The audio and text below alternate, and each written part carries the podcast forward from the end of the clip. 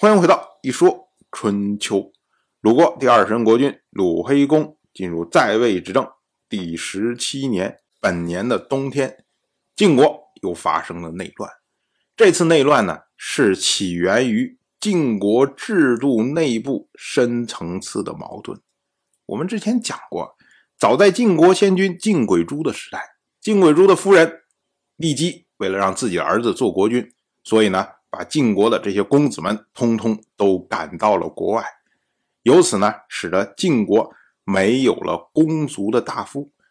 也就是说呢，本来国君身边的很多的位置，像替国君管理战车呀，替国君管理饮食啊。替国君管理仆从啊，哎，这些位置都应该是由国君的血脉，他的叔伯兄弟，然后呢来占据这些位置。可是呢，因为晋国这些公子通通都被赶走之后，那么在晋国国内只有国君这么一支，叔伯兄弟都没有了。那这些公族的位置空出来，就由晋国的国君委派自己宠信的这些人。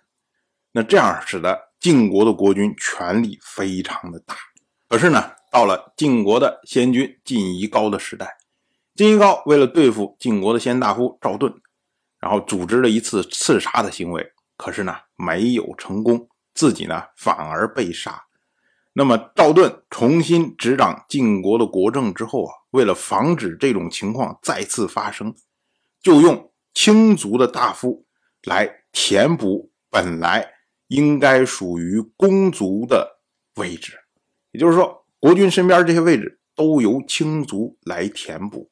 卿族他是世袭罔替啊，所以就使得说，国君本来有很多可以自行任命的职务，可是这些职务呢，通通都被剥离掉了。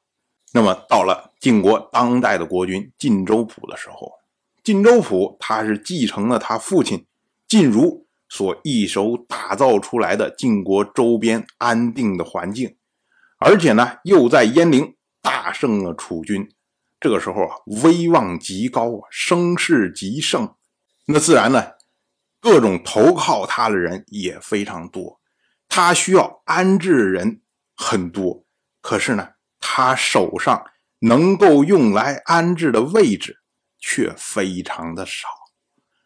因为制度上的安排，导致这身边都是世袭罔替的卿族，他自己想安排点自己人，没有办法。于是呢，这个矛盾在这一次鄢陵大胜之后啊，越加的尖锐。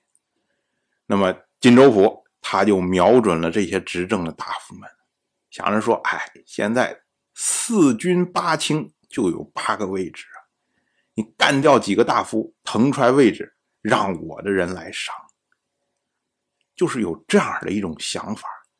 那我们要说，金州府身边有什么人希望安置啊？有头有脸的有三个人：徐同、宜阳武和长于角。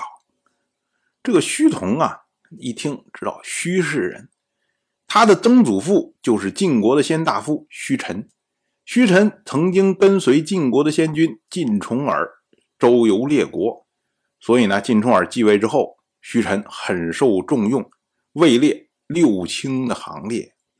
可是呢，到了虚同的父亲虚克的时代，当时呢，赵盾刚刚去世，那么由稀缺暂代晋国的国政。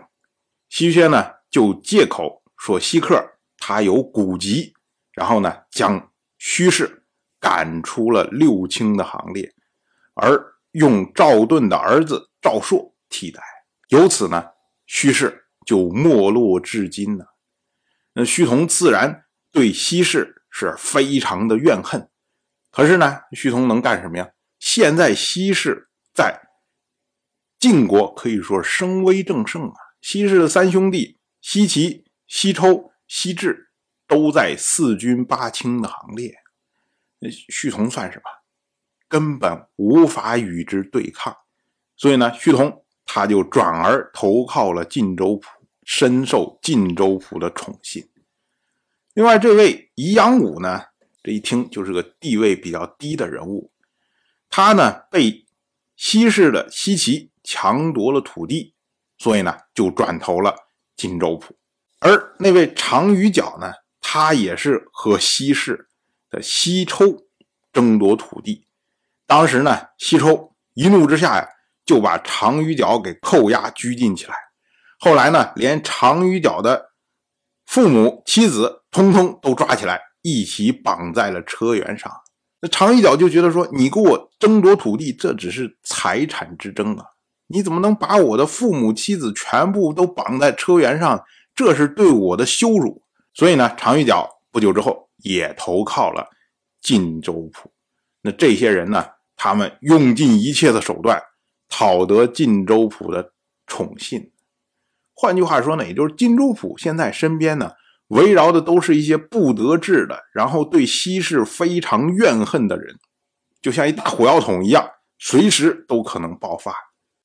当然，我就这么一说，您就那么一听，感谢您的耐心陪伴。